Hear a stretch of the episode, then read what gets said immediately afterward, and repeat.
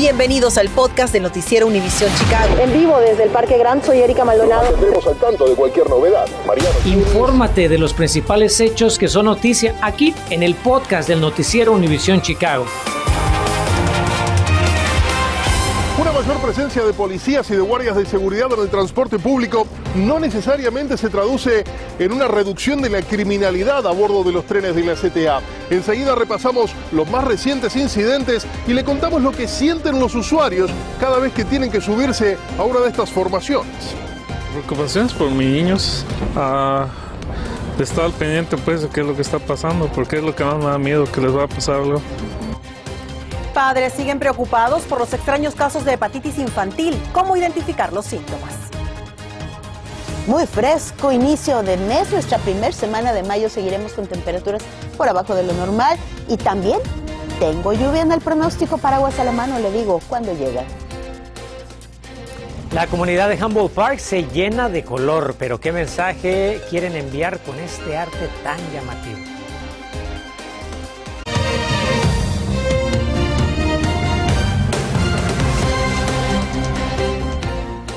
¿Cómo le va? Muy buenas tardes. Este lunes le sigue otro fin de semana violento en Chicago.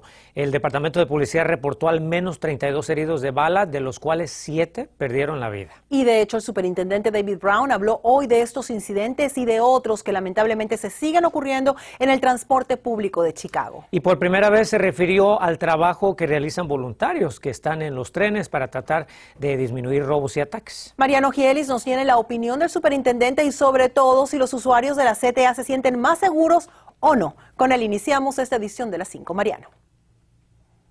Si se siente inseguro al viajar en el transporte público, no está solo. Los recientes crímenes en trenes de la CTA tienen preocupadas a las autoridades y a usuarios por igual. ¿Tú cuando usas el tren de la línea roja te sientes segura? No, ahorita iba para el bus porque me siento segura en el bus que era el tren, pero llega tarde, entonces me tengo que ir en él. ¿Tú cómo te sientes cuando te toca viajar en el tren? Um, siempre voy con mis amigos porque si no voy, si voy sola, tengo mucho miedo, sí. Sin ir más lejos, el pasado fin de semana se registraron tres incidentes con arma blanca en menos de 24 horas. Un apuñalamiento en la plataforma de trenes de la línea Naranjada en la estación Midway el domingo a la mañana, otro en la estación Cícero de la línea verde el sábado en la noche y uno más a bordo de una formación de la línea azul un poco más temprano a la altura del 1500 norte de la Damon. Y todo esto ocurre a casi dos meses de que la alcaldesa Lori Lightfoot, el jefe de la policía David Brown y el titular de la STA Dorval Carter anunciaron una mayor presencia de uniformados y de guardias de seguridad privados a bordo de los trenes. El problema ahora es que se pongan de acuerdo. Necesitamos más colaboración entre la policía y el personal de seguridad, se sinceró Brown esta mañana en conferencia de prensa. Los oficiales y el personal de seguridad trabajan por separado y tienen que hacerlo unidos si queremos ser efectivos, remató, aunque no aclaró de qué manera piensan lograr esa comunión. Y vaya si tienen trabajo por hacer. En lo que va del presente año, según cálculos de nuestra producción, se han registrado 58 incidentes violentos en el transporte público. En todo el año pasado el número ascendía a los 171 y fueron 169 en 2020, por lo que 2022, según proyecciones, podría saldarse con un incremento de por lo menos el 20%. Ahora, la policía y las autoridades del transporte público no están solas. Como informamos el viernes pasado, también hay un grupo de 10 interruptores de violencia que operan en los trenes como voluntarios, aunque probablemente siga siendo insuficiente como para cubrir las 150 estaciones y los casi 1.500 vagones de los trenes de la CTA. ¿Y usted qué planea hacer para evitar ser la próxima víctima de la inseguridad? Déjenos sus comentarios en nuestras redes sociales.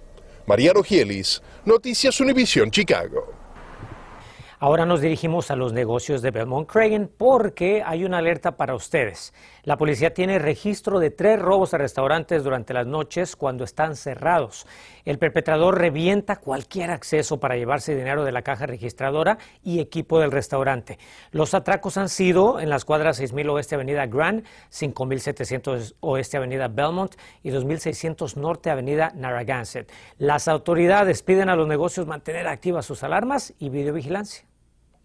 Y atención residentes del barrio de las empacadoras, pues autoridades determinan que alguien provocó un incendio que ocurrió anoche. Los bomberos descubrieron que se utilizó líquido inflamable para avivar el fuego que desplazó a los 12 residentes de un apartamento en la cuadra 4500 sur de la calle Wood.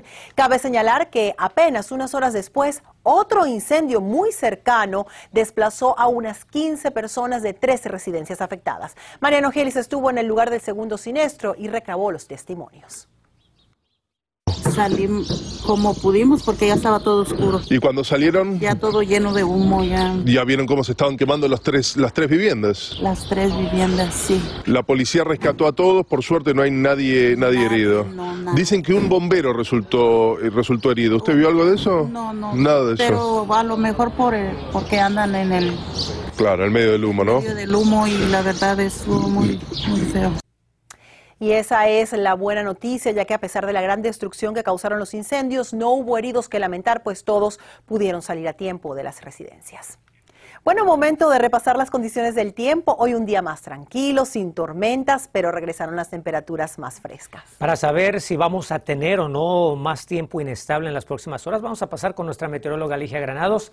Ligia, feliz lunes. Adelante. Muy feliz lunes, muchachos. ¿Cómo están? Hay que disfrutar el día de hoy. Está nublado, ciertamente, pero por lo menos no necesitamos el paraguas. Temperaturas frescas, 53 grados en este momento, con vientos del sur a 8 millas por hora.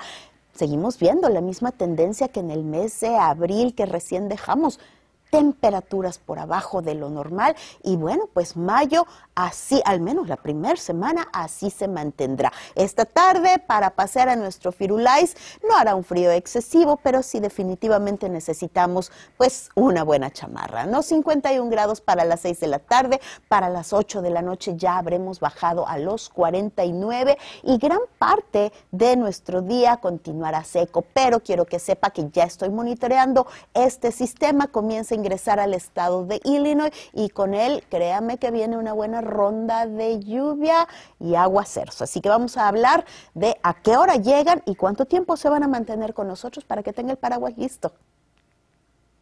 No nos perdemos tu pronóstico, gracias Ligia. Y si usted es de los que espera poder ganarse los 500 dolaritos mensuales por un año de ayuda en Chicago, es bueno que sepa que hay competencia, pues ya el municipio recibió más de 100 solicitudes de residentes. Si aún no ha presentado su solicitud, recuerde que tiene hasta el 13 de mayo y que si todo está bien y califica, luego la ciudad va a escoger a los 5 mil ganadores a través de una lotería. Utilice el código que ve en estos momentos en su pantalla para los requisitos y el enlace para presentar su solicitud. Hay preocupación por los casos de hepatitis severa que se han presentado en algunos niños. ¿De qué edades son los menores que se están viendo afectados y cuáles son los síntomas? Comienza una semana de interesantes eventos y fiestas en Chicago en preparación para celebrar el 5 de mayo. ¿Cuáles son? Para que no se los pierdan. Estás escuchando el podcast de Noticiero Univisión Chicago. Desde hace dos semanas le hemos venido informando sobre algunos casos raros de hepatitis en niños confirmados aquí en nuestro estado y porque la salud de sus pequeñines es muy importante para nosotros, esta tarde queremos darle seguimiento ante la preocupación que existe entre padres de familia. Bueno, seguimos esta edición con Carmen Vargas, quien habló con una pediatra para entender mejor lo que se sabe hasta este momento de las causas de la hepatitis infantil y nos tiene los síntomas también para que usted pueda reconocerlo y tomar acción por la salud de sus hijos. Carmen, buenas tardes. Compañeros, muy buenas tardes. Los expertos le piden a padres de familia estar muy alerta de síntomas como fiebre, dolor de estómago, vómito, entre otros, y advierten que si estos persisten por varios días, deben llamar a su pediatra. Recientemente le contamos en este noticiero sobre la alerta que emitieron los Centros para el Control y Prevención de Enfermedades a médicos y departamentos de salud pública sobre varios casos de hepatitis de origen desconocido en pacientes pediátricos que estaban sanos. Aquí en Chicago, padres de familia están preocupados por lo que les pueda pasar a sus hijos. Mi preocupación es por mis niños. Ah, estar al pendiente pues de qué es lo que está pasando, porque es lo que más me da miedo, que les va a pasar algo. Para aclarar algunas dudas de los padres, nos comunicamos con la pediatra Yasmin Saavedra. ¿Y de qué tipo de hepatitis estamos hablando, doctora? Desafortunadamente, ahorita no sabemos, es una hepatitis aguda, pasa muy rápido. Uh, ahorita ya, uh, ya han eliminado, eliminado muchas uh, razones o muchos casos típicamente que causan la hepatitis, como la hepatitis A, B y C. y sabemos que ocurre ahorita en los niños menos de 10 años.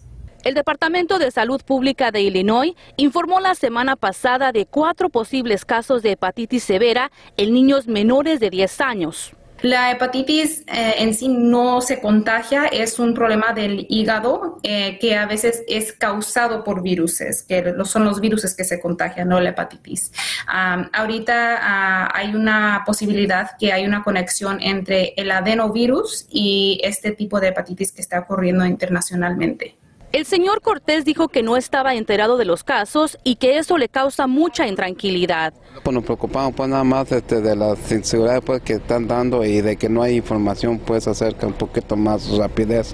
Este, y sí es muy eh, delicado el caso porque uno no sabe en qué momento se puede contagiar pues de, de esa nueva bacteria o virus que están, que están mencionando pues en este momento. La doctora Saavedra nos compartió que los pacientes con hepatitis pueden presentar síntomas como inflamación del hígado, fiebre, fatiga, pérdida de apetito, náuseas, vómito, dolor abdominal, orina obscura, dolor de articulaciones y color amarillento en la piel. Por su parte, Silvia dice estar pendiente a las indicaciones por parte de las autoridades de salud. Nomás estoy viendo a ver, si dicen que vayamos a vacunarlos, alguna vacuna o qué podemos hacer. Solamente esperar a ver qué, qué dicen. Los casos de hepatitis severa en niños no solo se están dando en nuestro estado.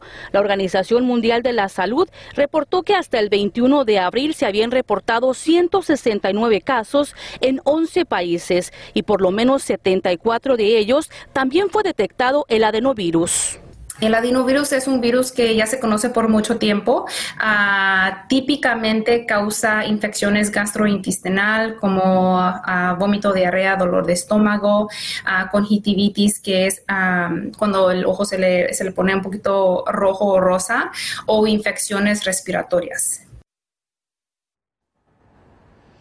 Y bien, los CDC le están pidiendo a los médicos que consideren realizarle una prueba de detección de adenovirus a los pacientes pediátricos con hepatitis de origen desconocido. Cabe señalar que hasta el momento no han podido establecer una relación entre el adenovirus y la hepatitis o el COVID-19 y la hepatitis. Estamos reportando en vivo del centro de la ciudad. Carmen Vargas, Noticias, Univisión Chicago.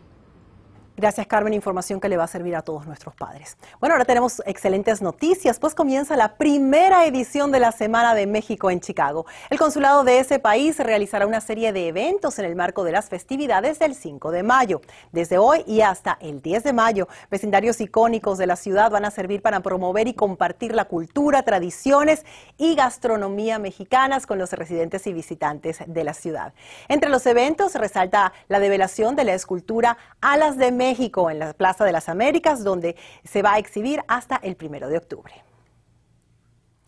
Bueno, la comunidad puertorriqueña en Chicago por décadas ha contribuido con sus raíces también y sus tradiciones a la cultura de la ciudad y ahora tienen un colorido plan para que el vecindario de Humboldt Park, que tradicionalmente es el vecindario boricua aquí en la ciudad, pues continúe siendo el hogar de esta comunidad por muchísimos años más. Sí, la verdad que es, es un gozo pasar por esa área y ver que cada calle y cada callejón es prácticamente una exhibición de arte y bueno, desde muy temprano María Berreyesa fue hasta esa comunidad boricua. María, te saludamos. Cuéntanos qué es lo que están haciendo y qué problema quieren combatir. Buenas tardes, Erika Enrique, y es precisamente con este tipo de arte en las aceras con lo que puertorriqueños quieren dejar en claro que este es su hogar y no van a permitir que el desplazamiento urbano borre la cultura que por tanto tiempo los ha mantenido unidos. Marcando territorio a través del arte, es como muralistas buscan mantener viva la identidad del barrio en Hammond Park, el epicentro de la comunidad puertorriqueña de Chicago. Cada mural está eh, ubicada en una intersección. Todos son eh, culturalmente relevantes a la cultura puertorriqueña. Es una manera de ocupar eh, ese espacio Cristian Roldán es uno de los cuatro muralistas que con sus brochas firmes y colores vivos buscan iluminar cada esquina del paseo puertorriqueño como parte de la iniciativa Al Fresco de la Ciudad, un programa destinado a crear espacios comunitarios activos al aire libre. Sí, el Departamento de Transportación tiene un programa que se llama Al Fresco para eh, revitalizar comunidades eh, marginadas y Humboldt Park es una de ellas. So, decidieron que iban a hacer algunas estructuras de arquitectura y algunos murales, unas piezas de arte público eh, como parte del proyecto para tener gente caminando, aumentar el, tráfico de personas. Este es uno de los 10 murales ubicados en Humboldt Park, cuyo propósito va más allá de la diáspora puertorriqueña. Y es que este arte es una forma de reclamar el espacio público que por años le ha pertenecido a la comunidad puertorriqueña. Es que esta comunidad en los últimos años vive el problema de gentrificación o desplazamiento urbano y que líderes electos, así como organizaciones puertorriqueñas, han intentado frenar. Lo que tú observas es un pequeño elemento de todas las batallas que la comunidad, a través de sus organizaciones comunitarias puertorriqueñas y nuestros líderes eh, electos puertorriqueños, uh, luchando por tratar de frenar eh, lo, eh, el avance y la, y la velocidad con la cual el proceso de desplazamiento ah, continúa. Vea estas cifras que nos comparte el concejal Roberto Maldonado. Tan solo en el distrito 26 que representa, en el 2011 contaba con más de 65% de latinos. Hoy día, la población es de un 12% menos. Esto es triste porque si uno no toma medidas agresivas para poder retener y detener este avance, este avance de desplazamiento, realmente con, con los años no vamos a existir como ocurrió al este de la Western. Ellos dicen que será la construcción de viviendas asequibles y el arte a lo largo del paseo puertorriqueño la clave para salvaguardar la comunidad en Humboldt Park. Bueno, el concejal Maldonado me asegura está en proceso de recibir el presupuesto aprobado para construir 430 nuevas unidades asequibles. Esto como parte del esfuerzo para combatir y poner un freno al desplazamiento urbano que se vive precisamente en esta comunidad. Eso está de mi parte. María Berreyesa, Noticias, Univisión Chicago. Regreso con ustedes.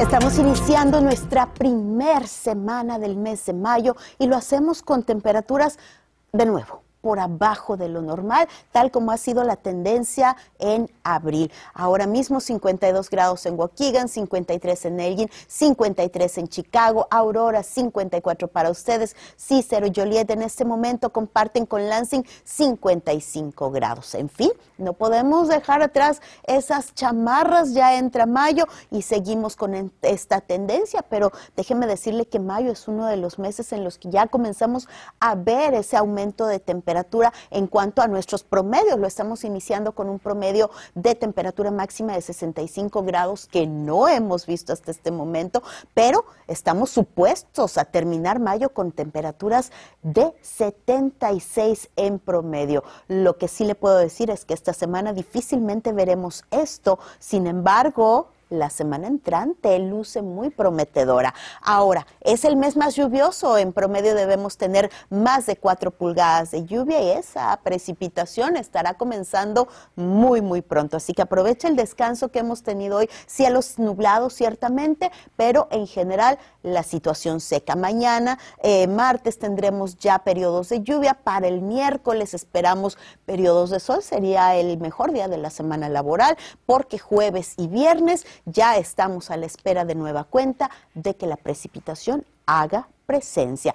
Ahora, ¿qué es lo que vamos a tener en los próximos días, en las próximas horas? Esa lluvia que está ya sobre eh, sectores del oeste de Illinois, está entrando esa zona y quiero que vea qué amplio es ese sistema que estará llegando a nosotros muy pronto ¿Cuándo? A partir de la madrugada. Vemos cómo este día termina nublado, dos o tres de la mañana comienza a entrar ese sistema, aunque desde antes pudiéramos ver alguna lloviznita, ¿verdad? Pero lo más importante es hacia el amanecer en que algunos aguaceros o alguna tormenta esté presente. Así que desde luego en primera hora de 5 a 7 de la mañana mi compañera Erika Pino lo va a acompañar para informarles sobre la trayectoria de ese sistema. Le anticipo que estará saliendo alrededor de las 6 o 7 de la tarde y después un miércoles mucho más estable. Pero por ahora esa precipitación, de acuerdo a nuestros modelos, podría sobrepasar en algunos sitios una pulgada. Así que si usted vive cerca de zonas inundables, a tener mucha precaución, a estar